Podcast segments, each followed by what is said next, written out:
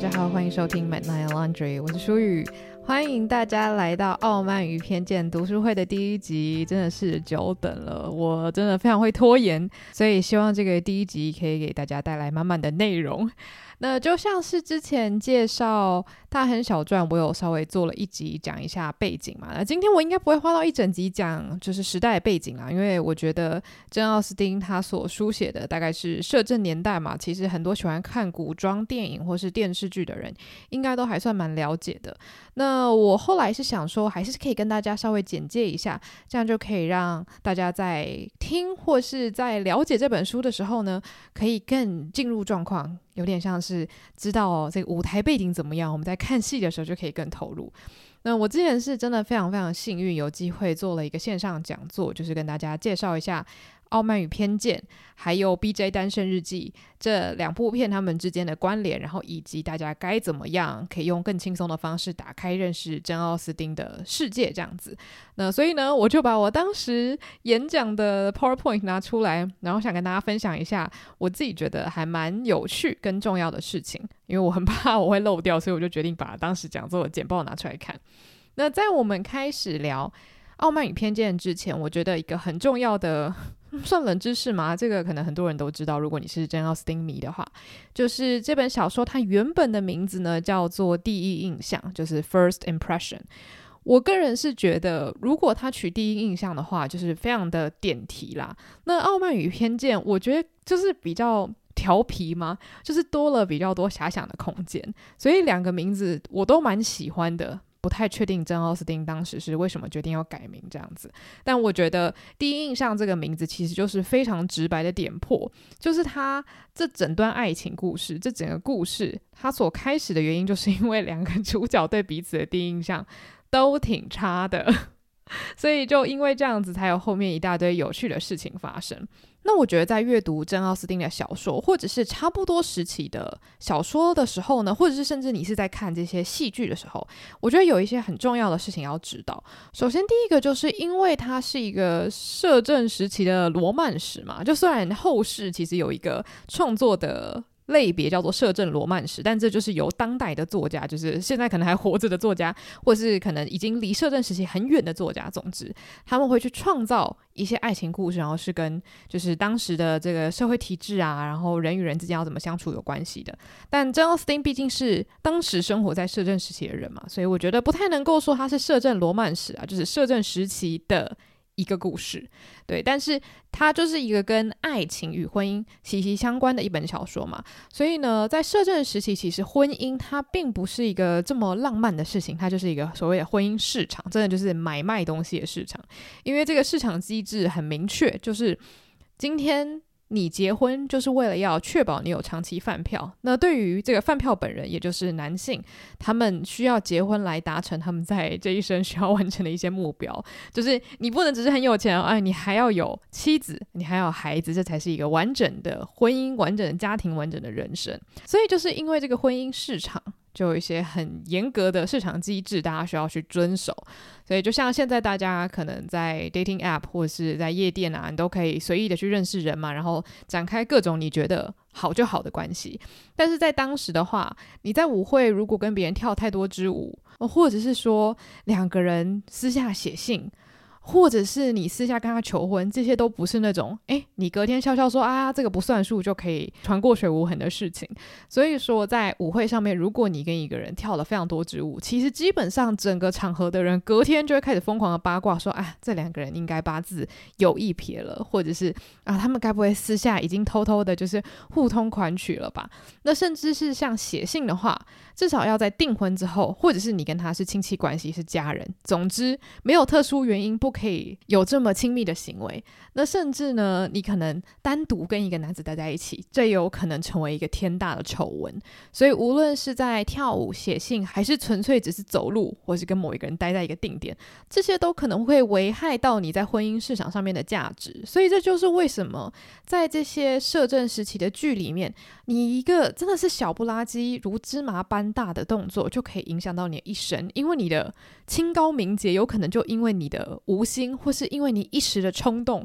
突然很想要跟某人，就是你知道展开一点点什么恋曲，那你就会被影响到，那你可能未来的饭票就就此消失，这样子。那讲到男性的话，我觉得通常我们在戏剧里面看到的，都会觉得说，诶，好像他们就是你知道，我有钱，然后我看到一个妹，我就跟她求婚，我就人生胜利组。但事实上也是有可能被拒绝的嘛，因为假如说是一个很漂亮的人，她有可能得到很多人的垂青，那很多人都要请她嫁给他。所以说，如果你今天刚好是那个被拒绝的人，你也会成为社会上的卤蛇。所以。我觉得，尽管现在人的压力是很大的，但我觉得对于古代人来说，这个压力是非同小可的。所以，接下来我们会在《傲慢与偏见》里面看到很多人对于结婚这件事情十分的着迷。虽然他们可能很可笑，但是我觉得从头到尾他们的行为其实都很合理，因为。这些事情就是会影响到你这一生快乐与否，至少是你这一生能否好好度过与否嘛。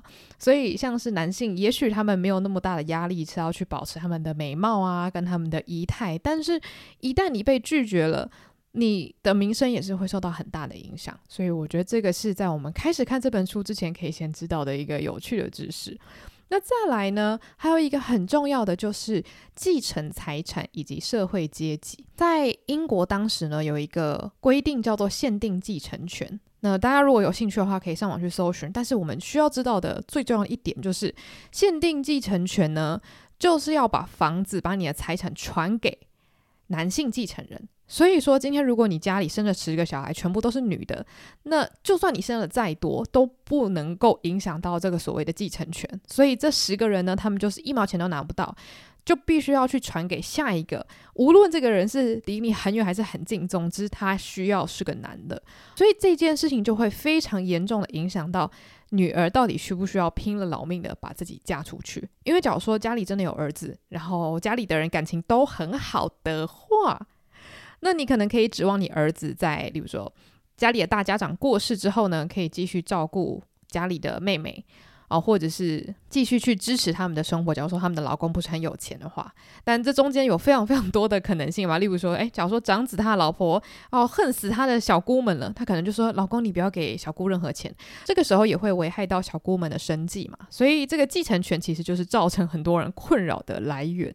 对，那接下来如果是讲到社会阶级的话，我觉得像是大家常听到的一些贵族啊什么的，大家应该就是很熟悉，他们一定就是在社会阶级的上面嘛。所以像是贵族或是高阶军官，然后还有在我们之前。劝导的小说里面讲到的从男爵啊，或者是乡绅啊、骑士啊、地主这些，其实呢都是属于比较上层阶层的人。那在真·奥斯汀的小说里面，基本上也是在讲这群人的故事。所以说，就算小说里面的人互相歧视，就例如说，诶，里面有一个角色觉得另外一个角色很低贱，但是大家要想，他们有点像是在金字塔的中上层互相歧视。对，那事实上，在这个金字塔中下层有谁呢？呃，举个例子，可能会有医生啊、银行家啊、神职人员呐，然后再下去的话，可能会有老师啊、律师啊、艺术家。那最下面的话，可能就是商人啊，哦，开旅馆的啊、出版商。大家有没有觉得，就是真的听起来是非常非常的荒谬？现在如果你跟人家说，诶，你是医生，你是银行家，大家要跪了吧？想说，哇，这什么好职业？但是。以前没办法，如果你是地主，就是那种躺躺着不用工作就可以赚钱的话，其实那个才是最受大家尊敬的职业。所以这也是古代人压力很大一部分啦。你靠着经商赚到了很多钱，但是那个钱呢，跟别人比起来就是没有那么高尚。如果你是继承哇一大笔财产，然后你每天都躺着跟废物一样，大家就会觉得这个才是最好的。对，所以我觉得这个就是跟现在社会我们看待。很多职业不太一样的地方，现在比较可以接受社会的流动啊。但是其实我觉得，对于老钱的执着，就是那种你不用动一根手指就拥有金山银山的这个追求，其实还是存在的。那我就大胆猜测啦，可能就是社会这个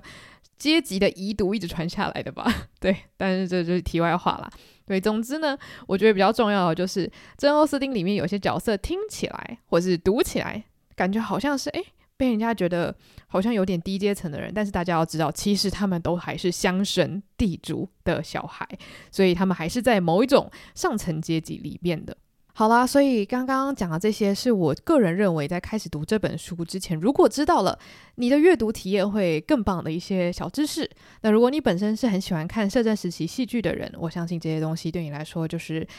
非常非常熟悉的知识啦。那非常感谢大家听到这里。那接下来我们终于要进入《傲慢与偏见》的小说内容了。那因为《傲慢与偏见》它的章节的篇幅比较短，所以今天呢，我会从第一章讲到第十章。我自己在阅读的时候，因为我要做一些笔记嘛，就是我我会很简单的把整章 用一个标题算是统整一下，让我在讲解的时候还有一些记忆可以召唤回来。那因为我自己有下标题，所以我就想说，那我就把标题就直接放到我的那个资讯栏，大家可以参考一下每一个章节我自己下的标题，基本上就是大概那一章在讲述的内容。那我觉得第一章呢，就必须要讲到这个珍·奥斯汀的世界名句嘛。他说了什么呢？他说：“It is a truth universally acknowledged that a single man in possession of a good fortune must be in want of a wife。”呃，这句话呢，很多人甚至会把它印在 T 恤上面，或是卫衣上面穿出门。它的经典程度就是如此之高。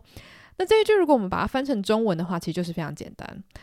凡是有钱的黄金单身汉。都会需要娶个太太，这个是一条世界公认的道理。我个人觉得这句话非常非常的幽默，因为他就是用一种很笃定的方式跟你讲说，这个就是盘古开天那种感觉。所以其实我觉得就是有了很喜剧的效果啦。但总之，根据作者这句话呢，我们就可以知道这个世界它的世界观是如何。就是只要你是一个有钱的单身汉，你现在唯一缺的东西就是一个好老婆。所以说，就像我刚刚讲的，有钱还不够，你还要就是 trouble 谁干嘛？就是 这些东西都要完成，你才是一个完整的男人。所以说，你说人生难不难呢？有钱还不够呢。那接下来作者他要说了，就是如果今天真的有这样子的一位单身汉出现的话呢，他会成为什么样的存在？他会成为有女儿的那些人所应得的一笔财产。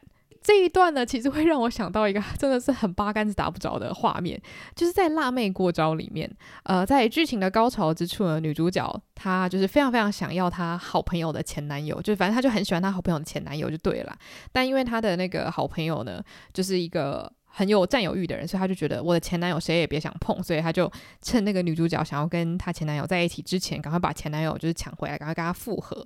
结果反正后来搞一搞。女主角终于又有机会可以跟她这个心仪的男神算是告白，然后跟他说啊，其实我们应该在一起啊，我们很适合啊。但是她不小心，因为太激动，就脱口而出，她就讲说啊、哦，其实我一直都很喜欢你，我一直都很想跟你在一起。但是因为我的好朋友他他曾经跟你在一起啊，我不我不能跟你就是有任何接触啊，因为你是他的财产啊。他就说出了一句经典台词，他说 You're her property。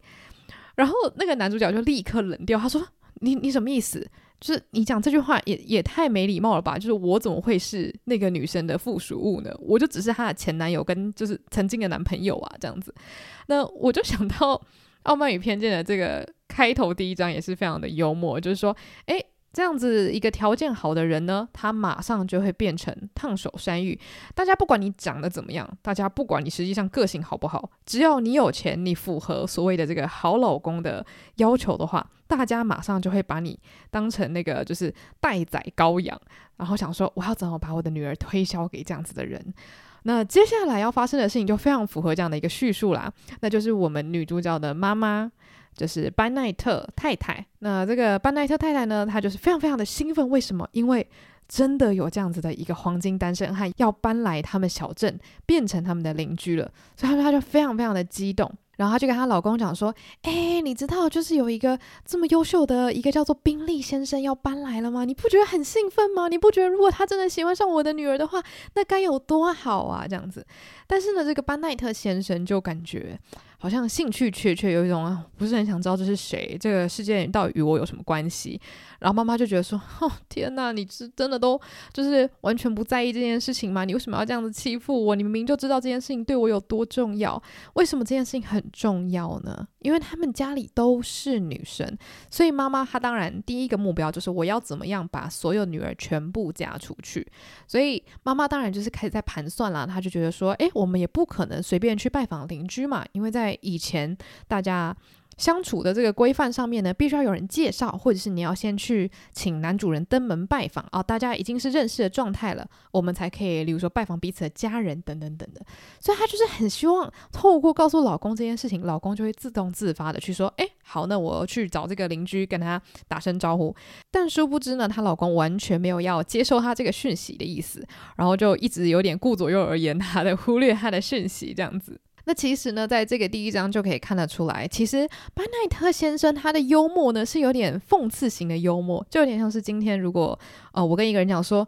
哦天呐，就是你可不可以去叫 Uber Eats 买什么什么东西吃啊？我真的好饿。然后那个人就说，哦、不要，我觉得我们就一起饿死好了。这个时候如果你是懂他那种有点就是。恶魔式的幽默的话，你可能会觉得说哈去死啦，就是、哦、我们一起点啦什么什么之类的，就是可以跟他一起插科打诨一下这样子。但是呢，班奈特太太就不是这个型的，她没有那么的聪明，然后她也没有那么的有智慧。她跟她老公在一起这么这么多年，她还是不懂她的先生有什么样子的幽默感，是什么样子的个性。所以两个人说话的时候呢，就是鸡同鸭讲。所以尽管班奈特先生的回答的口吻，其实听起来有一点就是在玩弄他的意思，但是他的太太就是有点，他说什么他就字面上听进去，他就觉得你怎么这么坏，你怎么都不好好回答我，对，所以从第一章就可以看得出来，这对夫妻呢是两个非常非常不一样的人。但是进到了第二章呢，我们就发现班奈特先生呢，他虽然就是口头上对他老婆就是很喜欢讲一些有的没的啊，有点偷偷欺负他的感觉，但是事实上他早就准备好要去拜访这个新来的邻居了，代表说他根本就知道他应该做什么，他只是口头上就是想开开玩笑而已。但是他老婆就是比较不解风情一点啦，那他个人也是比较不太解释自己行为的人，所以就会觉得他们的沟通非常的。不顺畅这样子，其实呢，班奈特先生后来就跟他的老婆小孩揭晓说：“哎，我已经去拜访过他了。”哦，那他老婆本来在闹脾气，那班奈特太太听到这这个消息，马上就世界光明，就很开心，然后就说：“啊，这是我的好老公。”那接下来大家当然就是拼命的问他们的爸爸们说：“这个新搬来的邻居啊，到底是个什么样子的人呢？他长得帅不帅啊？他赚多少钱呐？什么什么什么的？然后他在这边是不是要待很久啊？还是只待一下下啊？”那班奈特先生呢，尽管受到大家就是热烈的要求，他还是没有要告诉大家宾利先生到底实际上是个什么样子的人。所以接下来大家只能靠自己的亲身第一手经验来了解到，诶，这个新来的邻居他的庐山真面目到底是什么？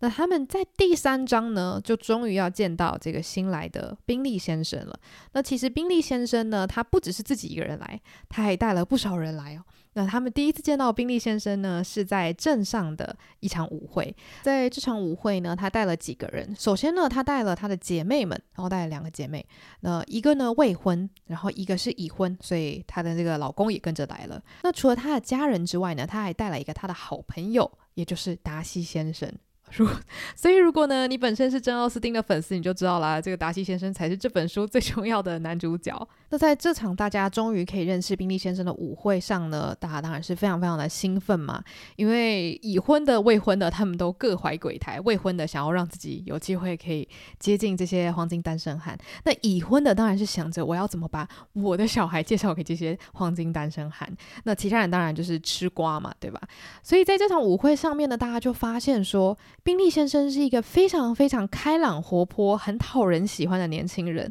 但是大家很快就发现，宾利先生他带来的这位朋友达西先生呢，长得是非常的帅，超级超级超级有钱，就是比宾利还要有钱很多。可是他非常非常的讨人厌。我觉得他顾人怨的程度非常的惊人，为什么呢？因为通常如果你是一个很有钱的黄金单身汉，基本上大家都会忽略，就是你长得不好看，或是你年纪太大，或是你个性不好这件事情嘛。因为大家会觉得说，反正有钱有钱，我先认识下去再说。可是达西呢，他在整个现场就是不苟言笑，然后也不愿意下去跟陌生的女生跳舞，然后就一个人这样子僵硬的站在角落，好像一副自己很骄傲，然后呢鄙视大家的感觉。所以他这样子的。的种种行为全部结合在一起，就让大家觉得非常非常的不舒服。那甚至他还做了什么事情呢？就是在他的好朋友宾利啊，跑去鼓励他说：“哎，你应该去跳跳舞啊！哎，这个现场有超多漂亮的女生哎，这么好的活动，你为什么不积极参加？就是类似希望他朋友也可以，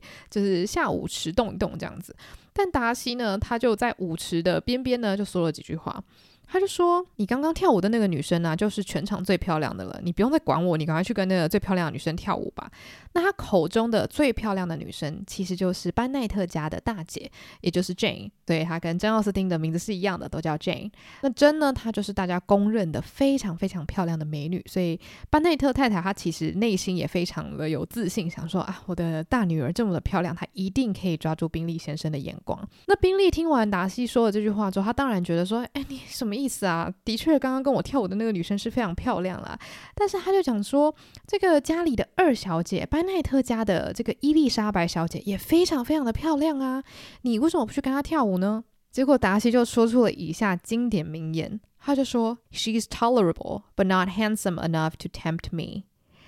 这句话呢，如果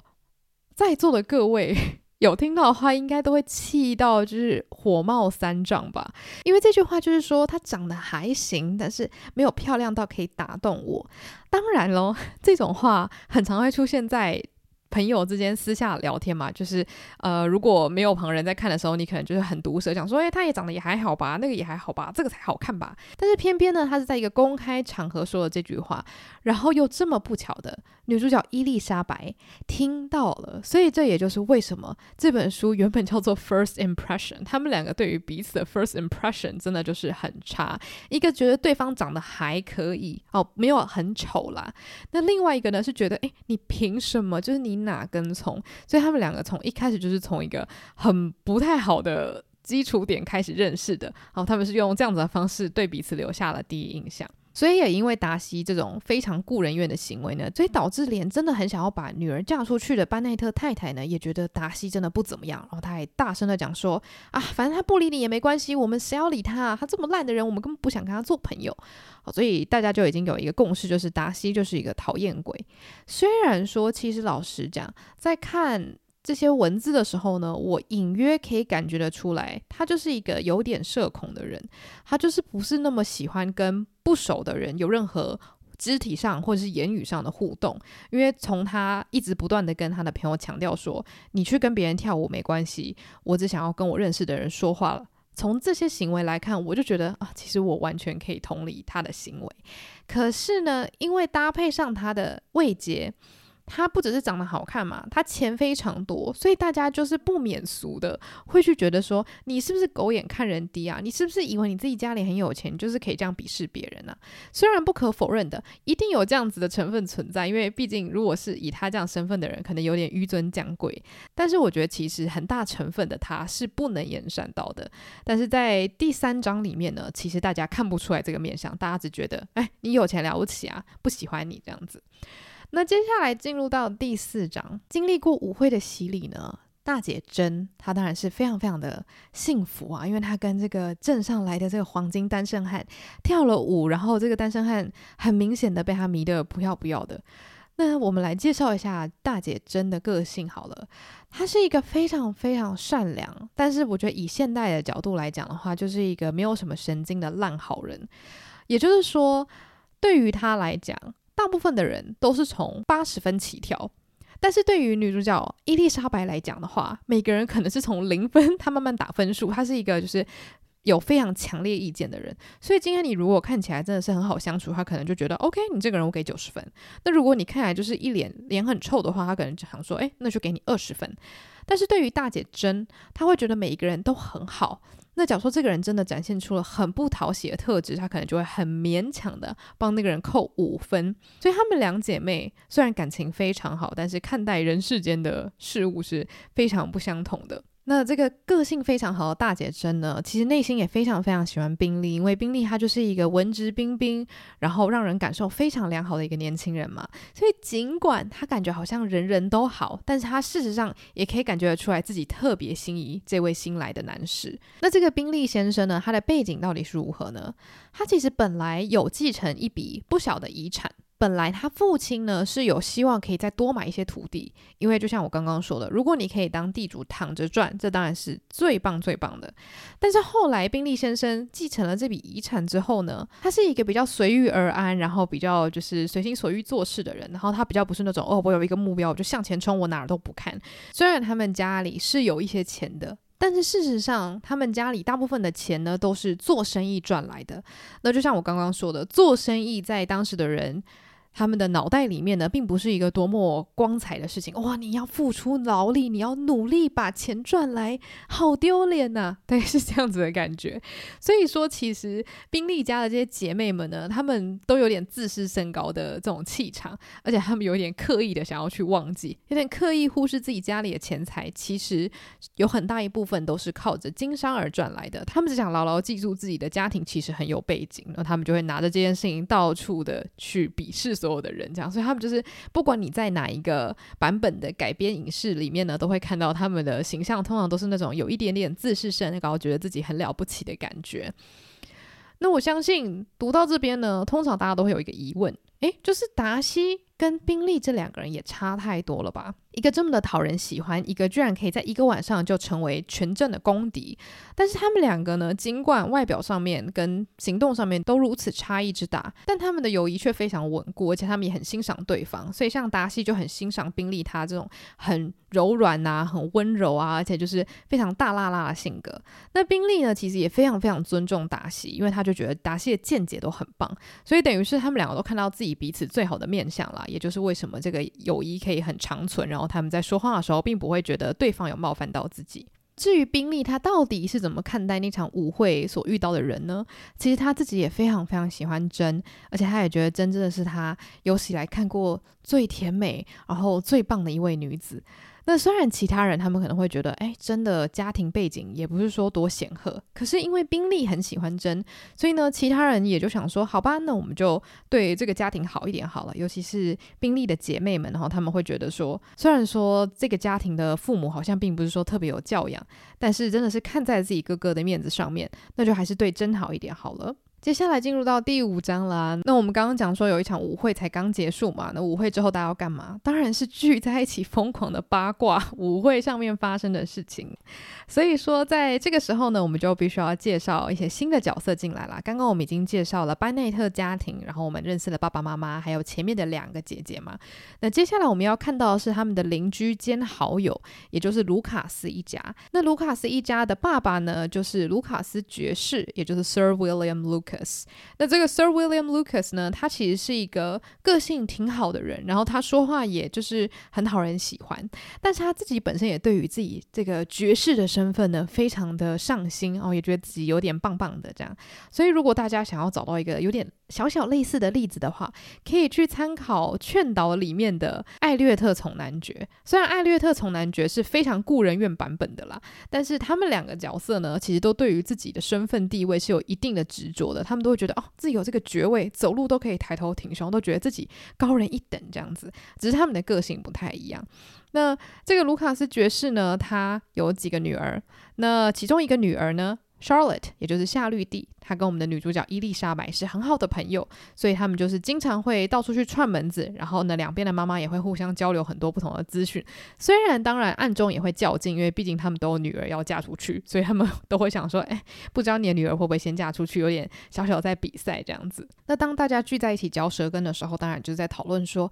哎呀，当时谁谁谁跟谁谁谁又跳舞啦，你看谁谁谁对谁谁献殷勤啊什么的。那这个时候呢，班奈特太太就是得了便宜还卖乖。他就说：“哎呀，我也不知道这个是怎么样啦，反正就是宾利先生好像就觉得我们家的珍就是很漂亮。哎呦，讨厌啦，反正就是哦，一副很自谦，但其实就是得意到不行的感觉。那夏绿蒂呢，其实也是一个非常非常好聊天，而且我觉得她算是一个很有智慧而且很务实的女生。她已经二十七岁了，以当时来说呢，真的是大龄大大大大龄剩女。因为大家也知道，当时的人结婚结得很早，所以她其实也没有把自己当做班奈特一家的敌人，他就是很认真的讲说。”哎，对啊，在当时的舞会上面呢，的确，宾利先生是非常钟情于真的，大家都看得出来有这件事情。那当然，他们也一定会讨论到他们有多讨厌达西先生啊，他们就觉得说，啊，他真的是太骄傲了。虽然说夏绿蒂他也表示，他虽然骄傲，但是呢，他并没有让我那么生气，因为。他也是掂掂自己的斤两才有这种本钱，就是讨厌大家的吧。毕竟他这么帅气，这么有钱，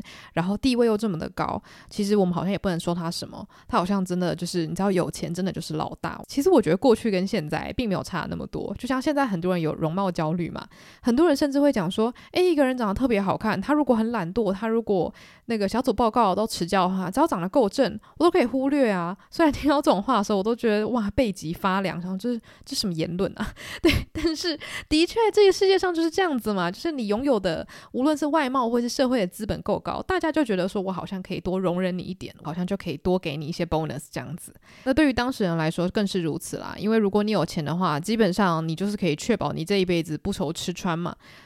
那所以其实夏绿蒂他的说法也没有错，就是他的确有本钱去鄙视这些人，但是这个也不能阻挡镇上的人都非常讨厌他这个事实。那对于女主角伊丽莎白来说呢，她就讲说，如果他没有伤害到我的骄傲的话，其实我也可以原谅他。但是因为他居然在我听得到的范围内说了我长得只是还可以，但是还不至于要诱惑到他这件事情，那所以就对于伊丽莎白来说，这件事情她就是没有想要 let it go，她就觉得。真的是心情非常的不爽，这样，所以在这个章节呢，大家就互相交换了一下对于达西先生，然后还有整个舞会的一些看法，然后还有一些小八卦，这样。接下来呢，我们进入到了第六章。那第六章的一开头呢，珍奥斯汀就写到了，他说，因为珍呢，他被。宾利先生所喜爱嘛，宾利先生已经有表达很强烈的喜好了，所以说宾利先生家的姐妹们呢，也开始跟他们建立起了一个比较稳定的友谊。那宾利先生他所租下的这个住所呢，叫做 Netherfield，叫做尼德菲庄园吗？然后班奈特一家呢，叫做 Longbourn，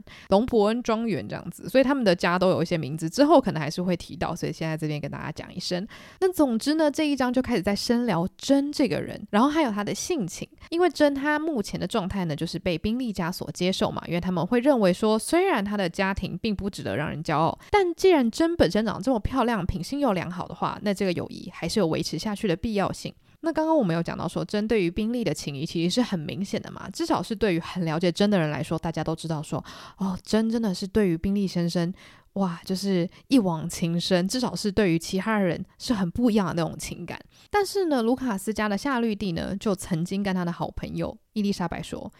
诶，虽然我们很了解他，我们都知道他很喜欢宾利先生，可是对于外在的人来讲，他们其实看不太出来珍他的表现有多么大的差异。他们可能觉得珍对于每个人都是一样的好。那这个如果我们换一个角度想，如果是讲渣男的话，很多人都会说这种人是中央空调嘛。那有那也许很多人他不是故意的，但是当你展现出中央空调的特质的时候，真正喜欢你的人他就会患得患失，不知道你到底喜不喜欢他。所以其实夏绿蒂他在讲的就是这个事情，他在讲。说，如果今天真没有给出非常大程度的鼓励，那宾利他要怎么知道我要从喜欢走到下一步？就是例如说，我要追求，还是猛烈的追求，还是说直接叫你嫁给他，什么什么之类的？但是对于伊丽莎白来说，她会觉得。可是这个就不是真的天性啊，他就不是这样子的一个疯狂的人啊。他喜欢你，他内心可能很炙热，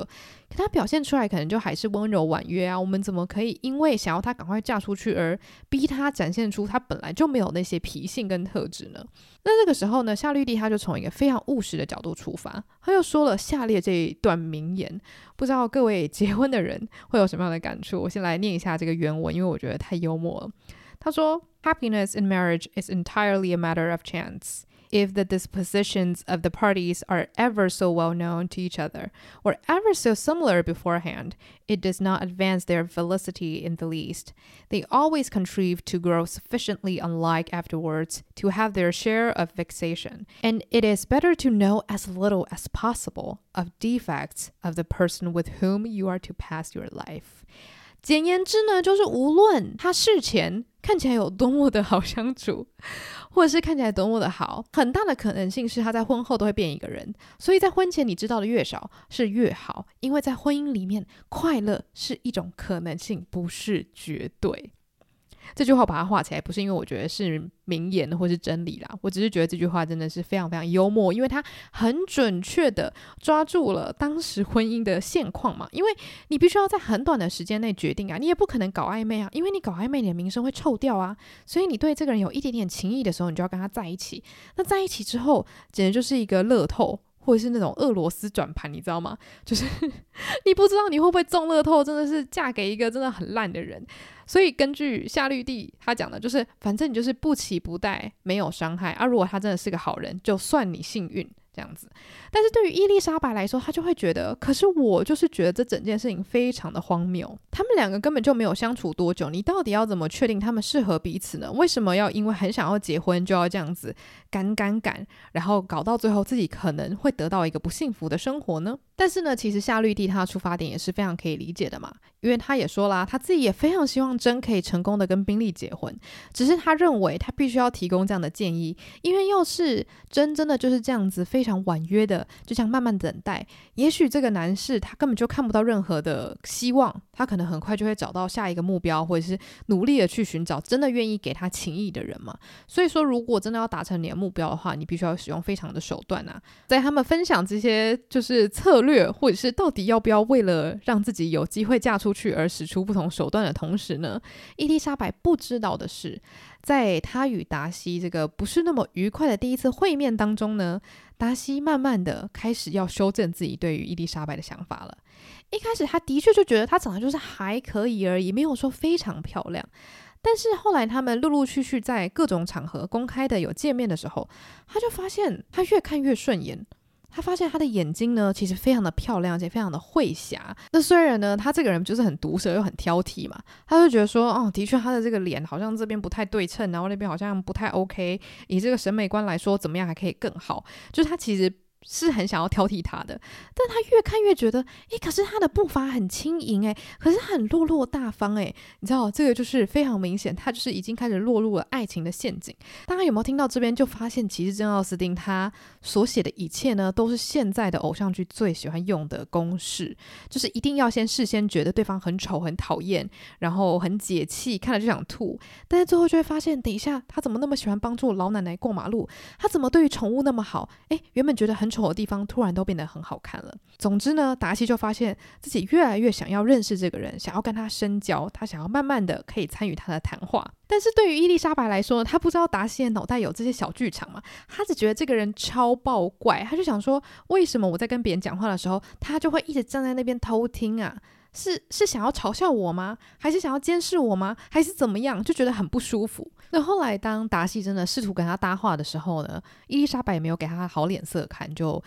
讥笑了他几句就离开了。因为我觉得伊丽莎白这个时候呢，就已经开始开启了他的防御的模式。他就是觉得，反正你就觉得我丑嘛，反正你就是来这边看我笑话的嘛，那我干嘛要给你好脸色看，对吧？所以他每一次都是有一种反唇相讥的这种呃态度存在。那其实达西他心里就是很。想认识这个人，可是他也没说出口，他也没有用什么好脸色去跟人家攀谈，所以说最后他们都没有办法建立一个很好的连接。然后后来呢，伊丽莎白还被他的朋友拱去弹琴。那其实伊丽莎白她本身的音乐造诣呢，没有说很差，但是也不怎么好，所以后来她就是弹了一下，唱了一下，就赶快离开了。后来呢，她的妹妹，也就是其中一个叫做 Mary 玛丽的妹妹呢，就很兴奋，想说要来弹琴，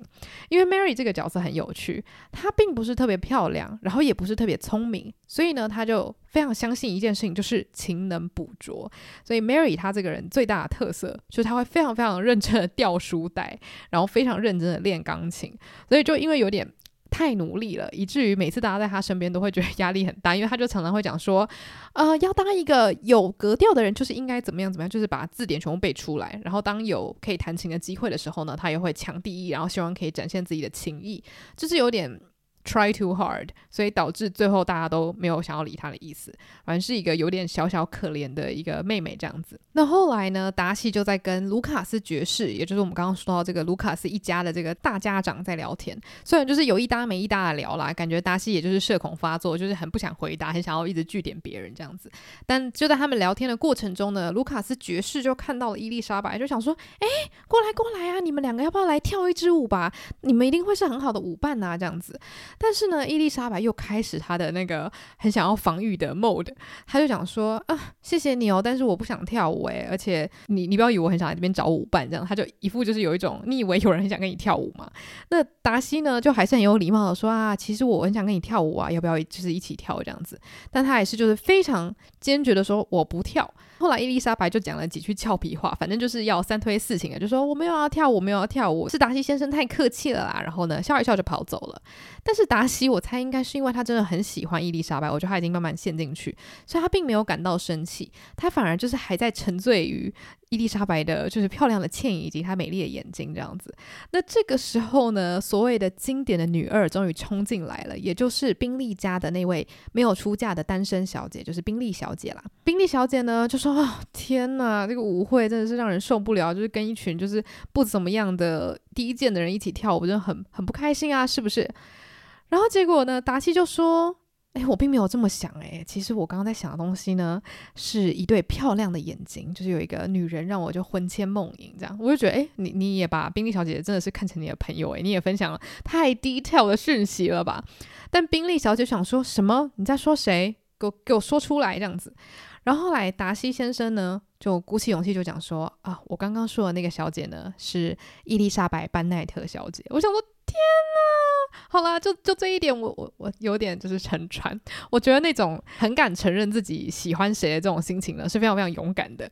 呃，尤其是呢，在他承认之后呢，我觉得达西的厄运就来了。因为呢，宾利小姐就是一个真的是典型的女二，就是那种你知道很拔辣的韩剧里面会有的女二，就是真的是故人怨乘一百的那种。还有想说。哇哦，真的哦？那你是看中他多久啦？我什么时候可以就是祝你婚姻幸福啊？这样就已经开始在那边酸言酸语了，你知道吗？一直讲反话。那达西接下来他就说了：“我觉得你的想象力也太丰富了吧？”我说：“我有点欣赏他。”你就开始想说：“哦，我爱他。”想到我爱他，就想到我要跟他结婚。你会不会跳太快？我就知道你一定会说出这种话。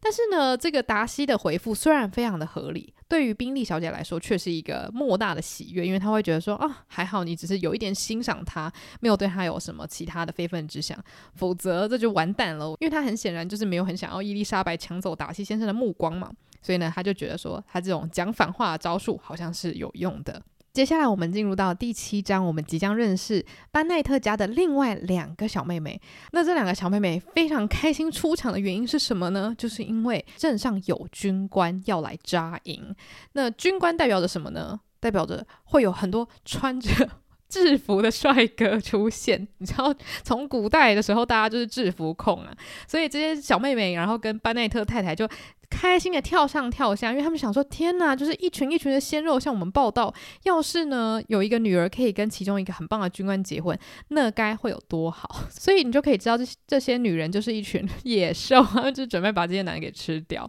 然后，总之，因为他们知道说军队要来扎营，他们就开始磨刀霍霍，想说有机会就一定要赶快去跟这些军官认识啊，然后在舞会上面跟他们跳舞啊。那班奈特先生看到自己两个小女儿，其中一个是 Lydia。莉迪亚，然后其中一个是 Catherine，大家都叫她 Kitty，呃，也就是凯瑟琳啊。但是在很多改编电影里面呢，大家都会看到他们直接把她称呼为 Kitty。总之，这两个小女生呢，她们就是那种很活泼，然后没有在想太多东西，满脑子就是跳舞、男人没了。所以她爸爸就说：“哇。”我发誓，你们应该是全国最蠢的两个少女了吧？然后妈妈就说：“哎，你怎么可以随便这样说我们的女儿啊？你说别人也可以，但是总不能觉得自己女儿笨吧？”但是我们前面讲了，就是班奈特先生他就是这样子的恶趣味，所以他就觉得说这两个女儿真的是没救了，就是完全不认真的去让自己成为一个有内涵的人，但是反而去想着要怎么样可以跟军官啊跳舞啊什么之类的。那就在大家吵吵闹闹的时候呢，真他就收到了一个小便条。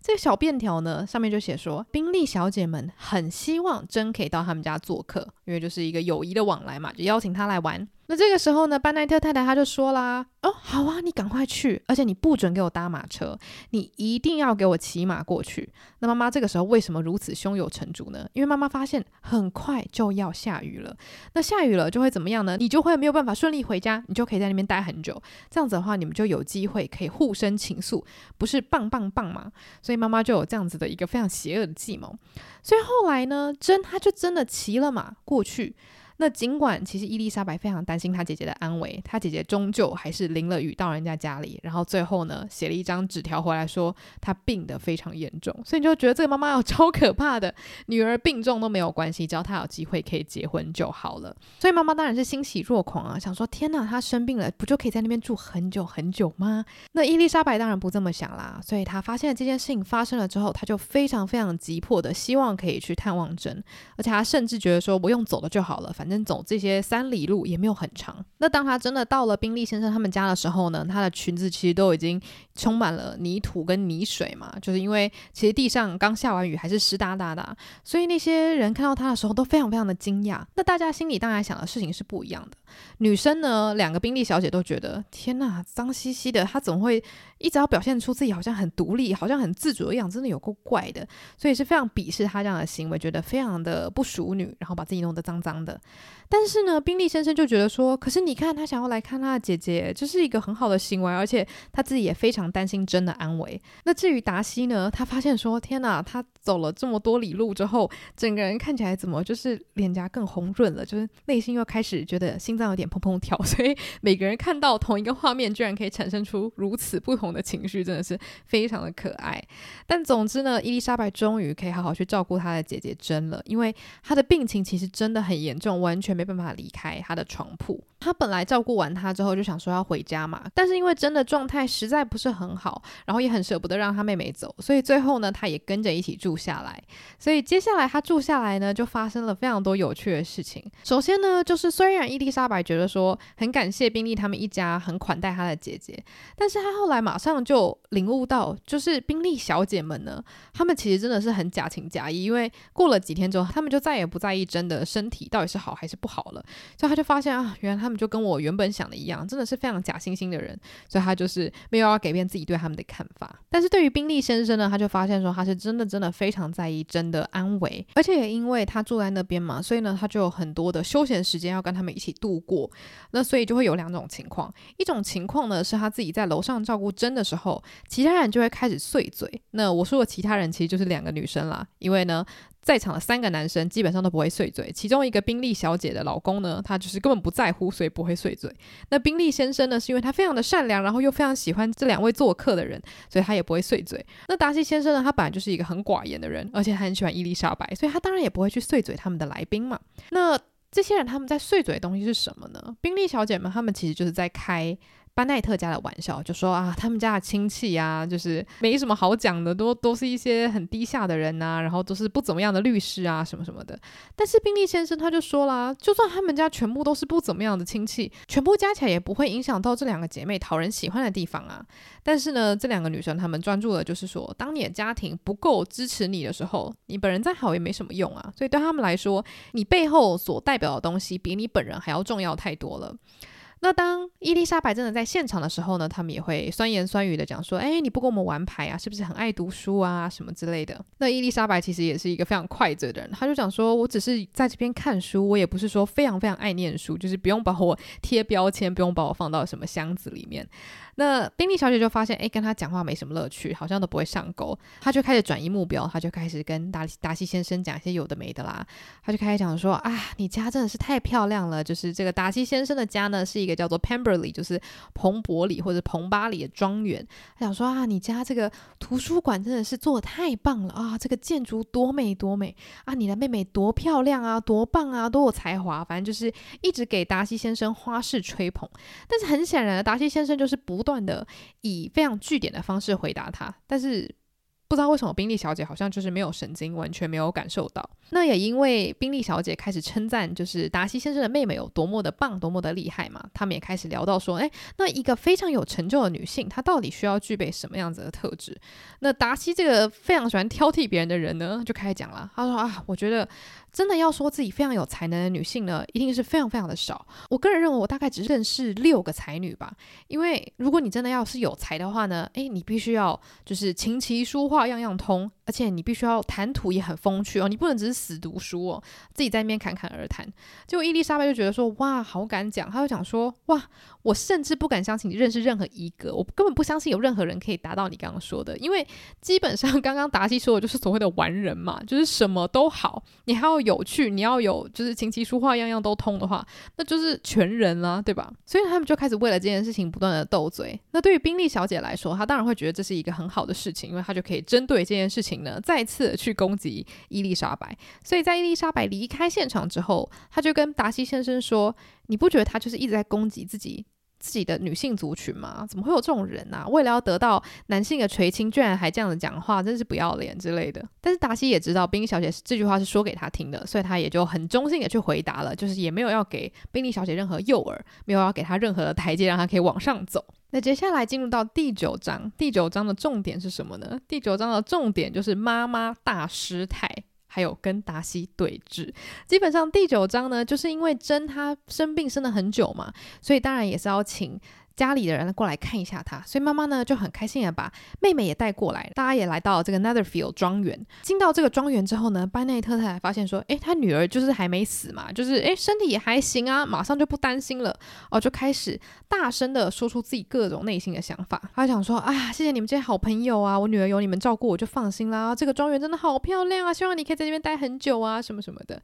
那宾利先生也很开心的回答他，他就讲说。哎呀，我就是一个很随性的人呐，我在这边也是一下就决定要租了，搞不好我下一秒就决定要离开了呢。不过现在我就过得很开心，我应该是会继续待在这里。然后大家就开始一来一往的打趣的说话。但是后来呢，他们就聊到了，就是你在乡下到底可不可以有很多有趣的事情可以研究？因为伊丽莎白就有提到说，她是一个很喜欢研究人类性格的一个人，这样子。那达西他就说啦，如果你是一个喜欢研究别人性格的人，在乡下应该没有什么好研究的啊，因为你在乡下的生活圈就是比较单调啊。那伊丽莎白就说，可是人会变动啊，虽然乡下没有那么多人，没有那么多刺激的事情。哇，这个时候班奈特太太就生气了，他就想说：“拜托，我们有跟很多家庭吃饭呢，什么什么，就开始一直举例举例。虽然说其他说出来的话都显得自己眼界非常小，因为达西先生很明显就是资源非常多的人嘛，所以就有点像是今天一个从来没有见过世面的人就说：‘拜托，我知道很多事情，好不好？我会用 Google。’诶，就是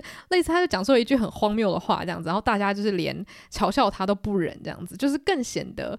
班奈特太太是一个就是没有什么大脑的人啦。总之，伊丽莎白也就是心里就觉得很痛苦，想说：天呐，妈妈不要再开口说话了。但是因为妈妈就是很不喜欢达西先生嘛，所以就很想要就反击他，想说我们这边哪有什么不好的，就很容易心灵上面觉得被攻击，所以就因为这样子导致他妈妈说出来的话就。更丢脸，而且他妈妈甚至呢，因为就话匣子整个打开了，就开始讲说啊，这个伊丽莎白的朋友夏绿蒂长得没有很好看呐、然后又讲说啊，我的女儿真长得真的是很好看。哦，她年轻的时候，你知道还有人写情诗给她啊，什么什么的哦，然后就开始把自己女儿的过去全部抖出来。那最后呢，装点整个非常丢脸的事件的最后一根稻草呢，就是 Lydia。那这个 Lydia 她说了什么呢？因为她是家里的小妹嘛，就是更加的口无遮拦，而且她跟她妈妈的性情。非常相像，就是没有什么大脑。她会讲说：“宾利先生，宾利先生，你一定要赶快办一个舞会。你如果不办舞会的话，你就完蛋喽。”然后宾利先生呢，也真的就非常的善良，他就说：“好啊，好啊，没问题，我一定会，就是赶快来办舞会，就是等真他的身体好一点之后，马上就是会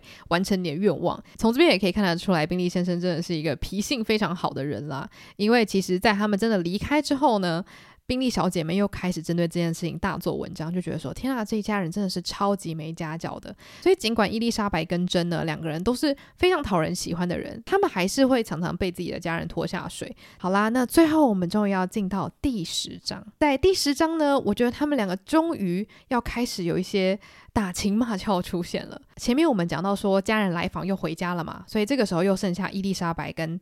珍住在宾利的家里面。那这一天发生了什么事情呢？就是达西先生在写信给他的妹妹，然后他在写信的时候呢，那个宾利小姐就不断的一直烦他，就讲说：“哎，你可不可以在信里面帮我写说，我真的非常想念他啊，帮我在信里称赞一下达西小姐什么什么的，反正就一直一直在那边烦。”然后就达西就说：“呃，我已经写过了，所以我可以不要再写第二次嘛，这样子。”他就是也真的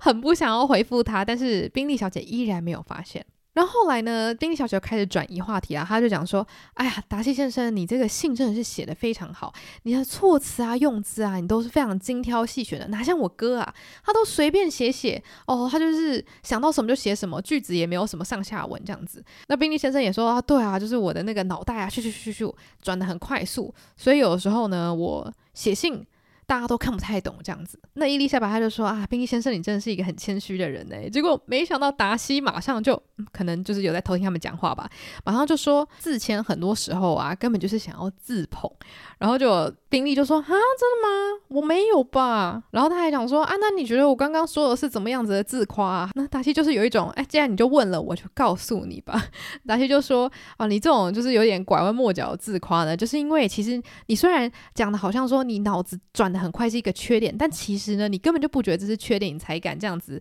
大张旗鼓的说出来嘛，所以之前你跟班奈特太太说什么哦，如果你想搬走，你可能就会立刻搬走，你做决定都是这样子，很快很快。其实你也不是要真的讲说自己是一个缺乏思考的人，其实你就是想讲自己就是说走就走，你有本钱做这件事情吧，就是根本就是在炫耀啊。他也不是在骂他，但他就是一个你问了我就告诉你的态度这样子。那宾利其实。我严重怀疑啦，他根本没想这么多，所以当他好像快要被戳到痛点的时候，他其实也没有真的生气，他就讲说：“诶，其实我觉得我应该没有想这么多吧，我应该也没有一直想要在小姐前面就是称赞我自己吧，这样子。”我觉得他跟达西之所以可以成为朋友，就是因为他可以接受达西这种看似很毒舌的评断，他也不会真的往心里去。那达西呢？他甚至讲，如果今天突然有一个朋友说叫你搬走，你有可能诶，五分钟之后就听他的话搬走了，对吧？那虽然说他刚刚这一番话，宾利并没有走心，但是有一个人他走心了，这个人就是伊丽莎白。所以伊丽莎白他就觉得说，你什么意思啊？如果说他真的听了朋友的话，然后也没有多过问，就直接发了他朋友要他做的事情，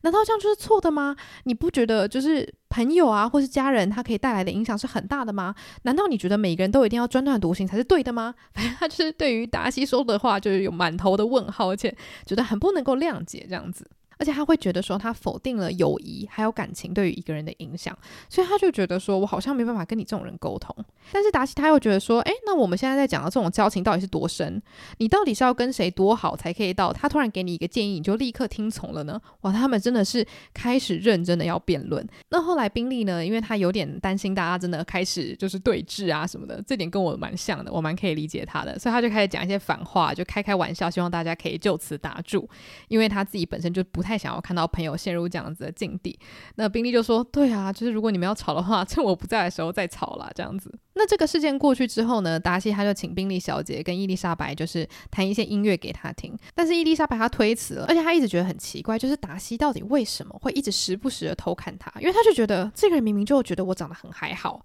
然后他也觉得我不怎么样嘛，我们一天到晚在那边就是唇枪舌战的啊，到底为什么一直偷看我？难不成他是觉得我太丑了，想要端详我的脸吗？但他就觉得反正我真的很讨厌他，我根本就懒得理他，到底是喜欢我还是讨厌我？后来呢，达西他要展开他的攻势，one more time，他就走过去就讲说，诶，想不想来跳支舞啊？然后伊丽莎白就没有回答，他想说，诶，请问没听到吗？还要再问一次，他说，诶，想不想来跳支舞啊？他说。哦，我刚刚其实有听到你在问我的问题啦，但是我在想我到底要怎么回答，因为如果我说好的话，感觉你是要看我笑话，所以我决定，嗯，我说我不要，我不想跳舞这样子。